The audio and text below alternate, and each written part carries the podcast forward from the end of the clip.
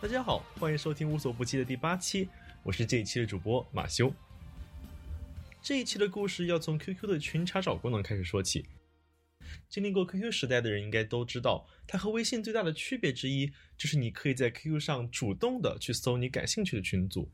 你只要打开查找群的功能，输入几个关键字，可能就有几十甚至几百个相关的群跳了出来。对于一些性少数的朋友，这可能是他们迈出寻找同类的重要一步。这其中就包括我们今天的故事主角。大家好，我叫吴伟，今年三十一岁，呃，我是湖南岳阳人，现在的话还在浙江南浔。和很多人一样，我也在中学阶段渐渐意识到自己和其他男孩子不同，在上大学的时候发现了更广大的世界。偶尔间就是通过一个百度发现了还有很多跟我一样的，然后都能找到，呃，跟我们彼此一样的，一样的人，一样的同志，男同性恋。即使已经认识到自己的身份差不多十年了，吴伟在回忆起自己经历的时候，还是会有些不好意思。呃，你就这个问题，我真的不知道怎么回答。不过没关系，认识到这一点之后，他开始慢慢探索自己的性取向。吴为读了不少学术性的研究，哎，比如方刚的《同性恋在中国》，李银河的《同性恋亚文化》，还有刘达林《中国同性恋研究》。但是读了这么多以后，吴为总觉得这些研究已经有些过时了。因为他们基本上都是写九十年代的比较多，那个时候的交往方式基本上都是以实地交往，比如说通过公园里面、公厕里面，或者去浴室啊、酒吧之类的。但是因为随着社会的发展，现在交往的话全部都以网络为主，所以嗯，生活方式也发生了变化，所以就突然产生了想研究我们这一个群体的冲动，所以。吴为在网络时代选择的研究方法，就是我们开头提到的加 QQ 群。我研究的话，基本上都是以通过加呃 QQ 群为主。每个地方的话，应该都有一个属群。就是大一点群的话，可能有两千多个人；嗯，少一点的话，可能一百多个都有的。所以你是主动为了研究去加这些群的是吗？嗯，呃，呃，其实 两方面的目的，还有一方面是找朋友。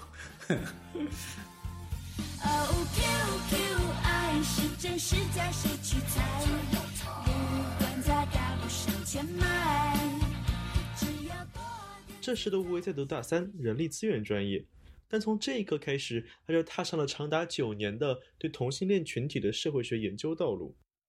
很快，他考上了浙江师范大学的社会学研究生，接着通过 QQ 群完成了他的第一个学术成果。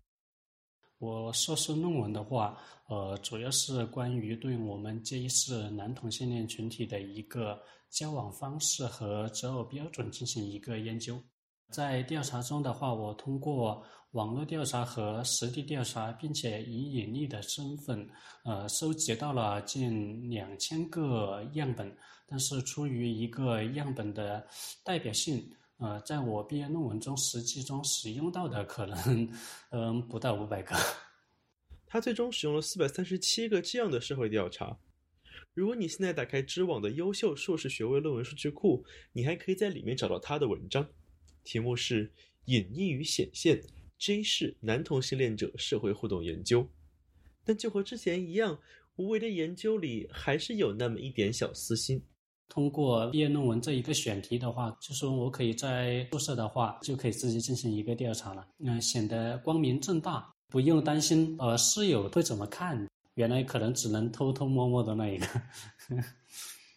在此之外，研究生阶段对吴为还有一个特殊的意义。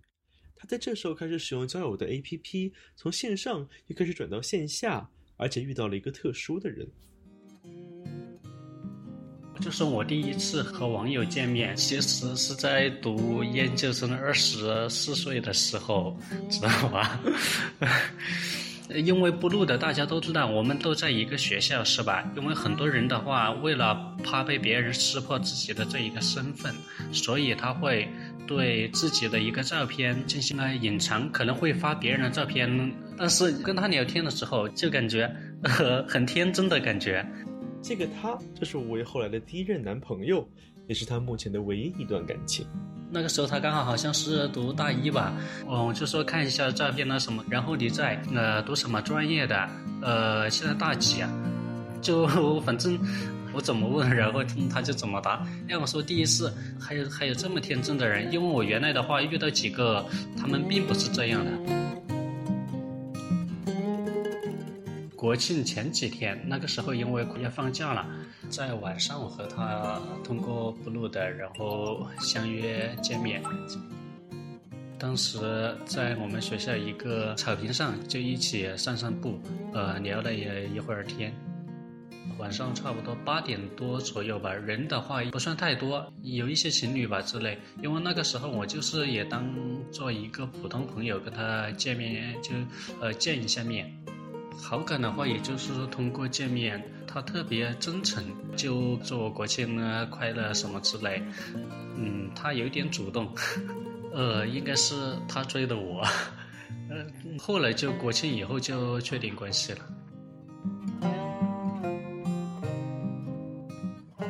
然后我们两个一起，呃，去了一些地方，比如说去横店影视城，到那里明清宫苑玩了一天。啊然后去黄山也去过，我还带他去了我老家，不过是以朋友的名义去的。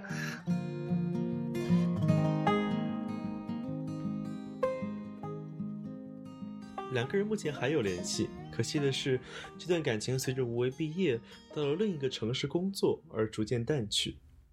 二零一五年毕业之后，吴为想过继续做学术，但是在父母的期待和现实的原因促使下。投简历来到了浙江省一个十万人规模的小城镇政府工作，成为了事业编制的一员。然而他没想到的是，自己倾注了这么多心思的硕士论文，却给自己带来了无穷的麻烦。因为我刚来的时候，就是我们单位部门的同事就已经全部知道我研究这一个了，别人只知道我研究同性恋。这么大还没结婚，每次介绍对象对象嘛，女的，呃，就说基本上都没有一个下一步。年纪这么大，然后义务，呃，那肯定全部都猜猜到我是这一个嘛，所以后面的话全部都不不介绍对象了。同性恋的身份使吴为备受歧视，由于他目前仍然在乡镇政府工作，他不想具体展开这方面的细节。然而一谈起这个话题，吴为整个人似乎都被点燃了。他反复的强调自己在工作中处处受到针对，任何工作都得不到认可，而且共事的领导永远把他同性恋的身份挂在嘴上，当做和其他人聊天取笑的谈资。嗯，这个事情呢，让我真的感觉心里很不是滋味。呃，不管男的女的，可能背后都喜欢说人长短的都有，就是这样子，我完全可以能接受。但是你不能把这一个事完全把它扩大，而且扩大到所有人都知道。然后工作方面的话，是因为我不管怎么努力，我嗯不要求说有什么进步啊什么之类，但是我做什么都是错，知道吧？我感觉我吸了一口空气都是错的，不管什么，他们就是认为我好像要故意拆他们的台之类的。开会的话，就感觉他们现在已经完全把我作为一个敌人了。就说我其实，在单位的话，也没说想呃上位啊呀什么之类，因为我知道作为外地人的话，你没有背景的话是很难上位的。就说我只要想平平淡淡的到那边能活下去就可以了，但是。我不管怎么努力啊，你反而在背后你这么计较一个人，我真真的是我从来没有一见到一个领导有这么狭小的度量，这我做什么都是错。我问他，你在做调研的时候有没有想过这件事可能会让你被迫出柜？嗯，想过，因为毕竟你要研究的话，别人他肯定会联想，他研究这个他自己是不是肯定会加重一个嫌疑吧，是吧？其实让我能够坚持下去的，可能只是这样一个理念吧。因为我认为我们群体并不是见不得人的，是又怎么样？嗯，可能就是抱着一个这样的一个态度。吴为凭借这个想法，在单位同事的恶意中坚持了下来。二零一九年四月，经历了四年歧视的吴为，已经在受到压力崩溃的边缘了。这时候又发生了一件事：他在外打工多年的父母。第一次来浙江看他，是在去年清明节的时候吧，不是有几天假期嘛？他们这么久的话，从来没来过浙江，也想来看一下我。嗯，那个期间的话，我在上班，呃，然后我就不在家。结果可能是发现我家里特别乱，就想整理收拾一下什么之类，然后就发现了一些东西。可能是看到我原来的调查问卷知道的。这里的调查问卷说的是他从大三以来所做的所有采访。其实毕业之后，吴伟也没有停止自己的研究，在下班的时候还在继续进行调查。做调查的话，其实我很多东西比较多的，比如说我自己关于调查时候的一些问卷，关于这些书籍，李银河的新社会学啊，什么同性恋亚文化很多之类的，我已经放的比较隐蔽了。因为他们要来了的话，我还特意把它收拾了一下。在这之前，吴为的父母从来不知道儿子研究的是什么内容。工作之前的话，他们也不知道我 研究什么，他只知道我读研究生。嗯，还知道我可能是社会学专业。就说我工作以后，然后进入了政府，他们还是比较满意的。尤其我爸，我爸他比较要面子的，一说哦，我儿子在政府里面工作，好像比较有面子。但这次他父母知道了他研究的内容之后，反应的程度超出了无为的想象。我爸和我妈他们两个都在一直都在哭。除了就是愤怒，就是一直在哭吧。我还把我东西，我电脑都被他砸了。在他们的脑海里，好像就觉得我们这一个群体是，就用我用我爸的话说，好像就是跟比偷人还丢人。他说：“你研究什么不好，偏要研究这一个。”我特别愤怒，知道吧？你为什么要把我的东西把它烧掉，把我的电脑给弄掉？后来的话，就看到他哭哭的那一个，我真的也，哎呀，有点失望，又有点内疚的感觉。让他失望的是，他本来以为自己父母已经是同辈里比较开明的人，没想到还是不能理解他。因为我想，他们也才不过才五十多岁的人嘛，是吧？代沟其实也就二十多年，突然才发现他思想是这么就是守旧，这么保守。尤其是我爸，是我完全低估了。哇，我开始以为他会接纳程度应该要比我妈高的，但是想不到他好像抵触的心理更严重。二零零几年那时候，不是深圳有很多电脑培训学校嘛，可能花个四五百块钱就可以学半年。我爸那个时候还特别有上进心，还自己也学电脑。为了打字什么之类，他真的还特意把那个五笔都练好了。现在的话，偶尔打字他都通过这个五笔来的。嗯，所以我个人认为他的接受程度应该会比较高的。想不到，呃，完全在我的意料之外。但是我妈的情绪其实也跟跟我爸其实也差不多的，他那种就是一直在哭，知道吧？就哭。他们几个一。真的几天茶不思饭不想，就这样的。现在不仅在工作上，所有人都嘲笑无为，连自己的父母也不能给他支持，还辱骂他，毁掉了他辛苦完成的研究。最终，无为做出了一个决定，他给父母写了一封信。那我们现在开始读，可以吗？突然感觉有点不太好意思。哎，没事没事没事。嗯，可以的。好的，那你随时可以开始。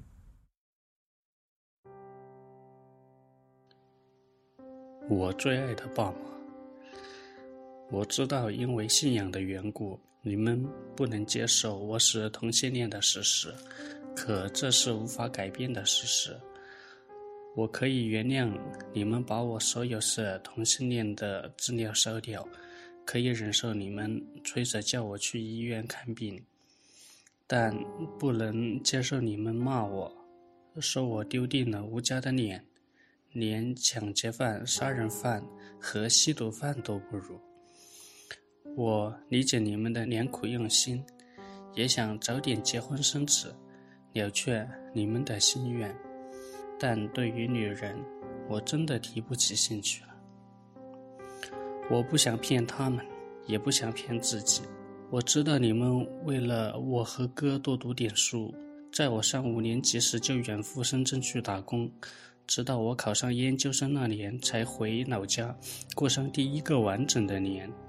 这么多年来，我知道你们很想家，为了我和哥，甚至连舅舅结婚这么重要的日子也不回来，就是怕多花一分钱。所以我很感念你们的娶老之恩，也为拥有这么好的父母而自豪。可你们不知道，自我硕士毕业论文选题为同性恋后，经常会有人用异样的眼光看我。或是对我狠狠敲我一番，而工作后，单位的许多同事不仅对我避之若美，部门内更是刮了好几阵专门批判我的正义之风。爸妈，为何你们也和那些同事一样不能接受我的性取向？我虽是个同性恋，但平生没做过任何坏事。反而经常帮助身边那些需要帮助的人。爸，妈，我是一位有血有肉有情感的人，是你们辛辛苦苦养了三十年的儿子。我没有病，我不是恶魔，也不是变态。让你们觉得恶心的是你们自己的思想。如果你们觉得自己的儿子没有那虚无缥缈的神重要，那当初为何宁愿被抄家也要偷偷生下我？早知道就应该在我出生之时把我扔进粪坑里，反正我注定要成为你们口中那个污秽不堪的人。不过，现在不劳你们费心了。我长大了，心也真的累了，先走一步。愿爸你们多保重身体，愿哥早日结婚生子，更愿所有同性恋者以后不再被歧视，拥有能和正常人一样的生活。不孝儿，无为绝笔。二零一九年四月二十七日。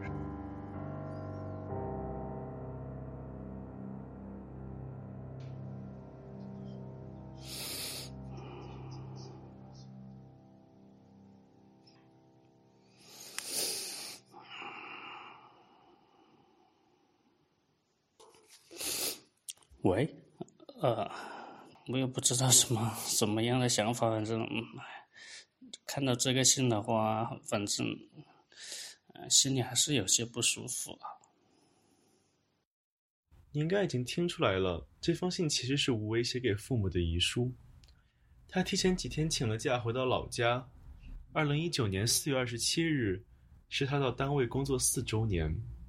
凌晨五点十四分，吴为把遗书发在他的微博上。又给亲友发微信道别，嘱托唯一的叔叔在他走后照顾好自己的父母。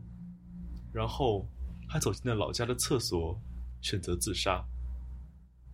幸运的是，他的叔叔和婶婶看到消息后迅速赶了过来，把他送到了医院。我想问一下，你当时被抢救过来的时候，你对那个时候的状态还有任何印象吗？就是特别难受，主要是一个生理的，因为要洗胃，所以要把它全部要进行一个清清洗。那一个管插到那个里面，真的让人痛不欲生，知道吧？千方百计想把它拔出来，但是我叔叔他们又把我手然后抓住什么之类，就真的感觉就那一个管子已经在我身体里面特别特别的难受。然后另外反应就是我婶婶她。哭得泣不成声的那种感觉。在医院里接受了四天抢救后，吴为出院了。他的父母也都从远方赶回来，怕他再次想要自杀。我问吴为，现在十个月后再看当时给父母写下的遗书，他有什么想法？嗯，反正还是有些有些愧疚吧，感觉特别对不起他们。因为我父母的话，他们跟别的父母不一样。其实，在农村里面的，嗯，就跟我们村的其他小伙伴相比的话，我应该算很幸运，真的很幸运的。他们为了和我和我哥的话，他们真的很拼很拼。只要我想读书的话，不管成绩好不好，反正他们就义无反顾的支持。尽管我家里面不富裕，一点都不富裕，但是跟我们同龄的小伙伴儿相比的话，那我真的感觉很幸福，很幸福，得到的要比他们多很多。就我爸妈的话，尤其是我爸，其实他人还真的很不错的。我们家在岳阳的一个小县城，那个地方的话，嗯，没有火车嘛，是吧？就小时候没看见过火车，也是因为我们洞庭湖那边嘛，处于比较隔离的一种状态，因为水路呃交通不便，尤其是呃洞庭湖很大很大，所以我们经常去岳阳市的话，都是坐轮渡过去的，就是为了让我和我哥看火车，他会。把我带到我们岳阳的那个市区那里，就有天桥嘛。下面的话是经常那边可以看到火车，然后带我们去看。结果突然的话，那不知怎么了，就带我们去坐火车了。然后坐火车，呃，就没有一个最终的目的地，特别突然吧，就一直然后就带我们去坐火车了，然后去了我阿姨家。坐上了的话，其实啊，从我们岳阳市到岳阳县的话，火车距离很短，可能也就几十分钟，突然一下就到了，而且是漫无目的的，突然一下到了我阿姨阿姨家，然后就跟我阿姨联系了，到她那边，嗯，住了一天。这段坐火车的经历其实挺没头没尾的，但我能听出来。吴为在回忆这件事的时候，完全沉浸在了这种简单的小孩子的快乐里。但他父亲给他的快乐，也成为了后来的压力。对别的方面的话，他也没有过多的奢求吧，就是希望呃，包括我还有我哥的话，早点嗯结婚生子啊，然后拥拥有正常人的一样的生活。但是到目前为止的话，不止我，还有。包括我哥的话，都还没有对象，所以我爸妈他真的很着急，很着急。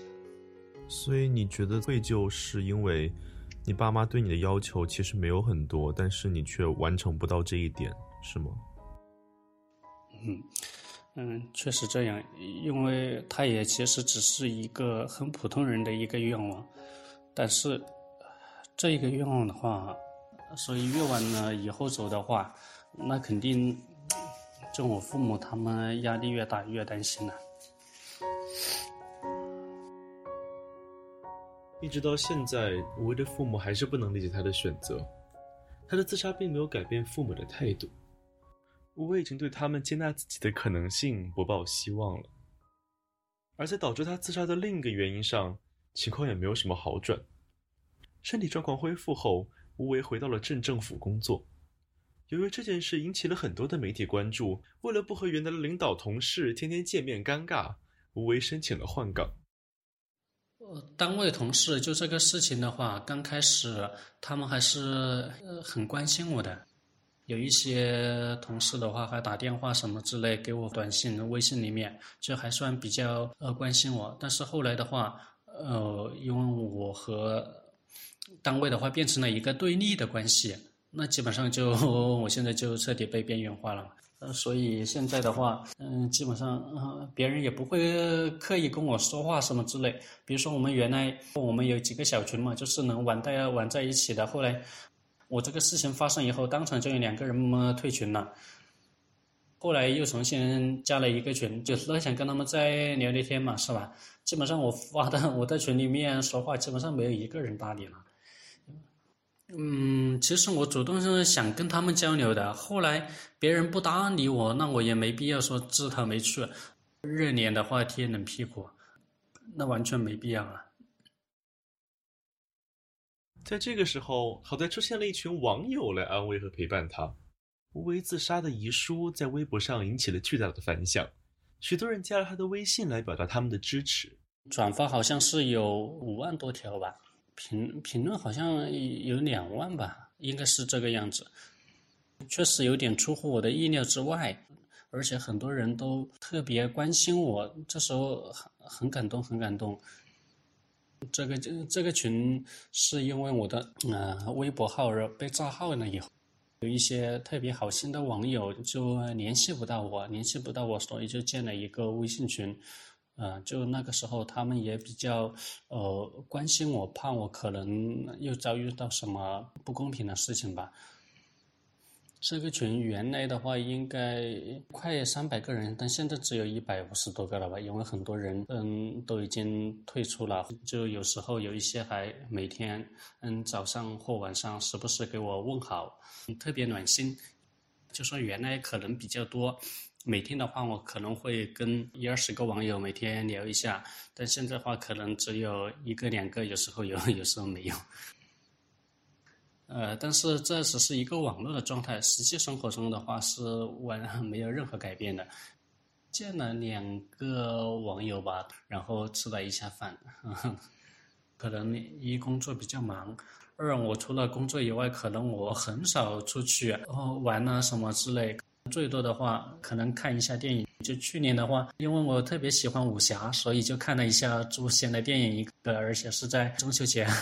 就突然有点节日的氛围啊，所以就看了一下。平常的话，基本上都很少跟朋友他们一起往来的。就连这部《诛仙》也是吴伟自己一个人去看的，所以平日里吴伟总是独来独往，下班后也就回到自己一个人的家里。呃，我们四点半下班，然后回家到家的话，基本上六点多吧。吃完饭，自己做完饭的话，差不多七点过几分。基本上是八点 左右开始写作，有时候到凌十一二点，有的时候凌晨一点多。吴为说的写作是他最近全部生活的重心。经历了这一系列生活动荡以后，他重新又回到了自己的学术理想里。去年这件事情发生了以后，我的学术研究应该断了差不多五个月吧。从我读研究生之前，就是说大三开始。一直到现在，其实就是想写一本关于同性恋的学术著作。它真的对于我个人而言非常非常的重要，自己给自己算有一个交代了吧。因为盼了这么久，就想有一本自己的代表作，然后终于现在应该说完成了三分之一，终于有一点点小小的成就感。他的成就感来自于最近的阶段性成果。吴为从自己的调查里摘选了四十二个男同性恋的故事，编写成了一本定性研究的书，还给这本书起名叫《窥尘录》。窥有一种暗中观察的意思，在我们社会学呃领域话，它属于一种暗中观察。尘的话有两层意思，第一种是芸芸众生，第二种就是特别细微之处，让人不能轻易察觉的，就是说可能习以为常的一些事物的话。起名为《窥尘录》。吴为联系了曾经出版过李银河书籍的一个出版社，但是对方表示吴为的名气还不够大，他们不愿意出版这本书。被拒绝后，吴为决定选择先自费出版第一部分。除了这本《窥尘录》，他的整个学术计划还包括更多的定量研究，而且要展现中国男同性恋生活的方方面面。这个书的话，基本上是涵盖了很多方面。呃，因为它涉及到一个婚姻、择偶标准、交友经历，呃，这些还有性角色、性行为、艾滋病啊，呃，交往啊、出柜呀，还有我们整个群体的生态作用的话，可能是更深刻的理解我们群体成员所处的一个生存现状吧。吴为其实非常清楚，作为一个社会学的研究生，他不敢说自己的研究能有多大的价值，但对于他而言。这本书已经成为了生活的全部，让他付出了事业、家庭，甚至生命的代价。我忍不住要问他：“你有后悔过吗？”嗯，后悔的话，嗯，怎么说？其实真的很难说，因为现在处境弄成这一步，好像确实就是因为我的这一个调查起来的。对于很许多人而言，我可能现在我这一个研究是我生命中的一个污点吧。写成这本书，真的我不知道对于我而言意味着什么，可能是灾难。我不知道成了以后会对我个人的工作还有生活会造成什么样的影响，但是它又是我一大心愿，好像我不把它完成，我感觉我人生好像又缺了什么。拥有这个目标，让他现实中的孤单不那么难熬了。我甚至有有目标、有任务，所以有时候不会不会轻易那么感到孤独。就偶尔可能会因为哦，快要过节了，然后闻到了特别香，尤其是别人炒菜的那一个，才稍微有一点想家的感觉。平常是完全没有的。就感觉一个人也还好，从来不感觉到孤独。他给自己定下了一个十年期的目标，目前是计划未来十年的话，想出六本书，其中前三本会包括他全部的对于男同性恋群体的研究，最后两本会是小说，夹在中间的第四本是对古典词义的解释，类似于新华字典。他已经写了五十万字。吴为对古典的用词典故特别感兴趣，谈起他对这本书的准备，几乎停不下来。学的人，他可能对古典词义可能比较喜欢，比如说我这个生词里面也引用了一些，像现在的人。对于他，尽管学术研究意味着父母的反对、同事的疏远，以及几乎把他压垮的社会压力，最终，他还是选择了继续走在这样一条道路上。在节目的最后。吴伟想为大家读一首他自己非常重视的诗，这首印在窥城录扉页之后的诗，花了他四五百个小时来细细的钻研修改。我个人认为这首诗可能就是这本书的一个最精彩的地方，因为它真的，我感觉是大多数我们男同性恋群体都会遭遇的一个状况。在他读完之后，如果你有兴趣阅读原诗和无为的注解。你可以到无所不记的微信公众号推送里查看。感谢你的收听，最后一分钟我们留给无为。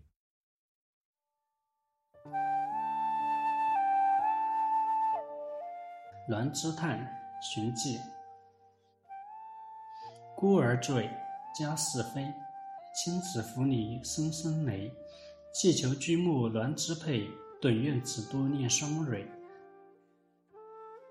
可世俗辈韶光微，尊长之科便便吹。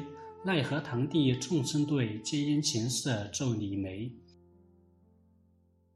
伐毛生洗心水，况夫数绝殷殷会。哀其护士康宁为，子幼张瓦乐韶归。气象挑，破复回，雷枕未尽闷闷悲。深敲归捆胭脂泪，绣枕前楼朝有亏。坤所坠，玉明辉。旧屋树帐居居颓，意为以法知情罪。乐毅胜举，浊还灰。胡为，湖州面试万业宝小区，二零一九年三月十三号。